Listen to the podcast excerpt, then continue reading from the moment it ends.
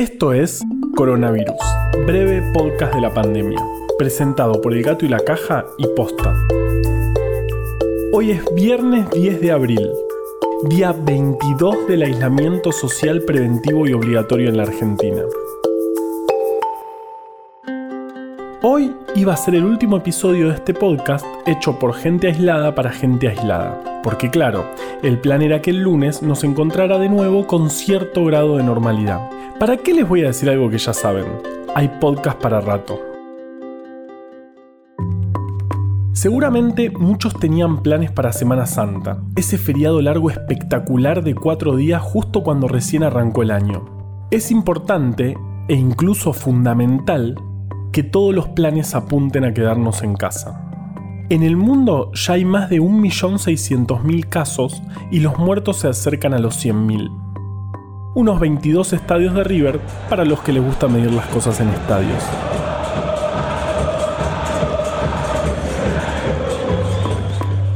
Lo bueno es que también se va acumulando información valiosa acerca del virus y de a poco lo vamos conociendo cada vez más.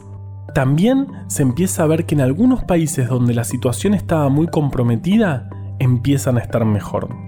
En Argentina ayer se confirmaron 99 nuevos casos. De 1.464 test que se hicieron, 60 fueron contagiados por circulación comunitaria o en conglomerado. Si bien es un número más alto que en los últimos días, seguimos estando muy lejos de lo esperado si el crecimiento hubiera sido exponencial. Hay fluctuación, pero no crecimiento sostenido de los casos todos los días. Las medidas de distanciamiento funcionan. De hecho, son lo único que hasta ahora sabemos fehacientemente que funciona. Hablando de cosas que funcionan, vamos con Vale que yo ya no sé si está en el armario o dónde.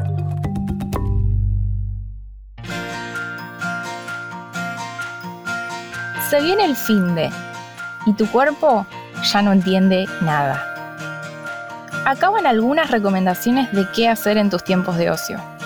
Para mover un poco el cuerpo, está genial la serie de videos de Samurai de ensaladas. Están disponibles en YouTube y su usuario es Entrenamiento Samurai. En el Instagram, arroba Samurai de ensaladas, también tiene recetas copadísimas. Hola, ¿cómo están? Vamos a hacer una rutina bien power, fuerte, en poquito tiempo, eh, intensa. Vamos a usar el elemento de hoy, una cartera, ¿sí? ¿Y qué más? un podcast, Pernocte, de Paula Jiménez. Es un documental para romper tabúes y prejuicios sobre sexo. Obvio que producido por Posta, porque aguante Posta. Un newsletter, Cómo funcionan las cosas, de Valentín Muro. Un libro Guía para criar hijos curiosos de Meli Furman. Y si tenés anuarios del gato y la caja, puedes buscar los mensajes ocultos que nunca dijimos que tenían. Pero spoiler, tienen mensajes ocultos. Los estados de ánimo en estos tiempos pueden ser muy fluctuantes. Reconocerlos y no juzgarnos es tremendamente importante. Esto también es cuidarnos. Soy Valeria Sanabria y lamento decepcionarte, Carva, pero hoy no estoy en el armario porque es viernes. Bueno, Viernes Santo.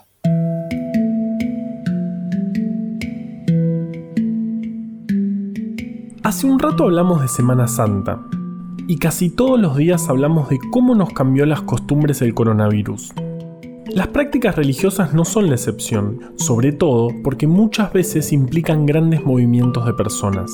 Miren si no lo que pasó con el brote de ébola de 2014 y los rituales funerarios.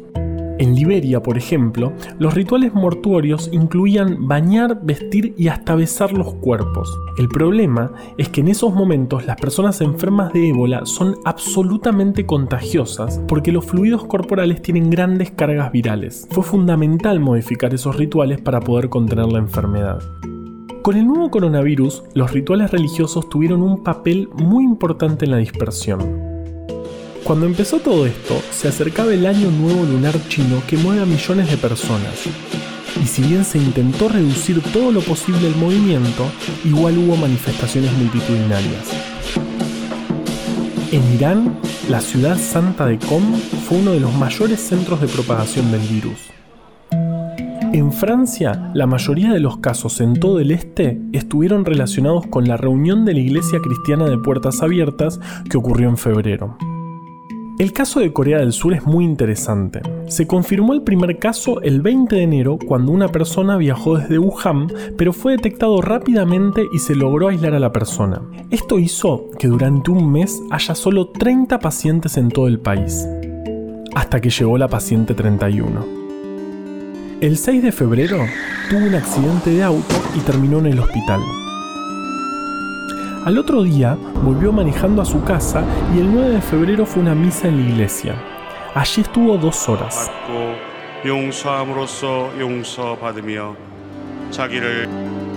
Al otro día tuvo fiebre y unos días después confirmaron que era la paciente 31. Unas semanas después Corea contabilizaba miles de casos y la gran mayoría estaban relacionados a la iglesia, donde la paciente 31 fue a misa antes de saberlo.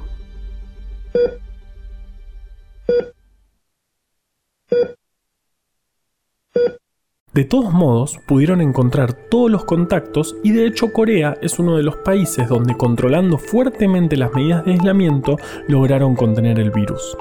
No subestimemos el gran poder y la gran responsabilidad de quedarnos en casa. Cada uno es libre de profesar la religión que desee, pero no hay que perder de vista que el virus no elige a quién infectar y a quién no. Obvio que también hubo manifestaciones multitudinarias no religiosas en todas partes del mundo, como partidos de fútbol en Italia, la marcha del 8M en España, recitales, entre otras, todas estas actividades tendrían que haber sido interrumpidas como lo fue la marcha del 24 de marzo en Argentina. Más que duela, tenemos que aprender a celebrar y también conmemorar sin contacto. ¿Hasta cuándo? Dios dirá.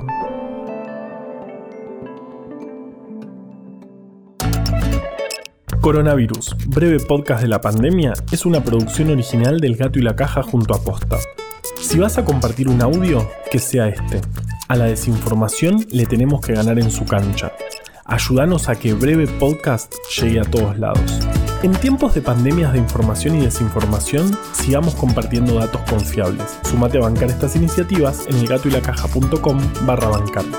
Junto al gato y la caja hicimos breve atlas anecdótico de la ciencia. Podés conseguir este y otro montón de libros más en formato físico o en forma de ebooks en abrecultura.com.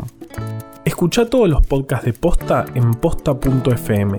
También puedes encontrarlos en Spotify, Apple Podcast y tu app de podcast favorita. En la coordinación general de este podcast estuvo Nahuel Ugacio. Me acompaña desde las inmediaciones del armario Valeria Sanabria. Producción por posta Luciano Banchero y Diego del Agostino. En la edición, Leo Fernández. La identidad visual del podcast es de Belén Kakefuku. Este episodio fue escrito por Juan Cruz Balián, Valeria Sanabria, Ezequiel Calvo y por mí. Yo soy Juan Manuel Carballeda. Quédate en tu casa y nos escuchamos el lunes.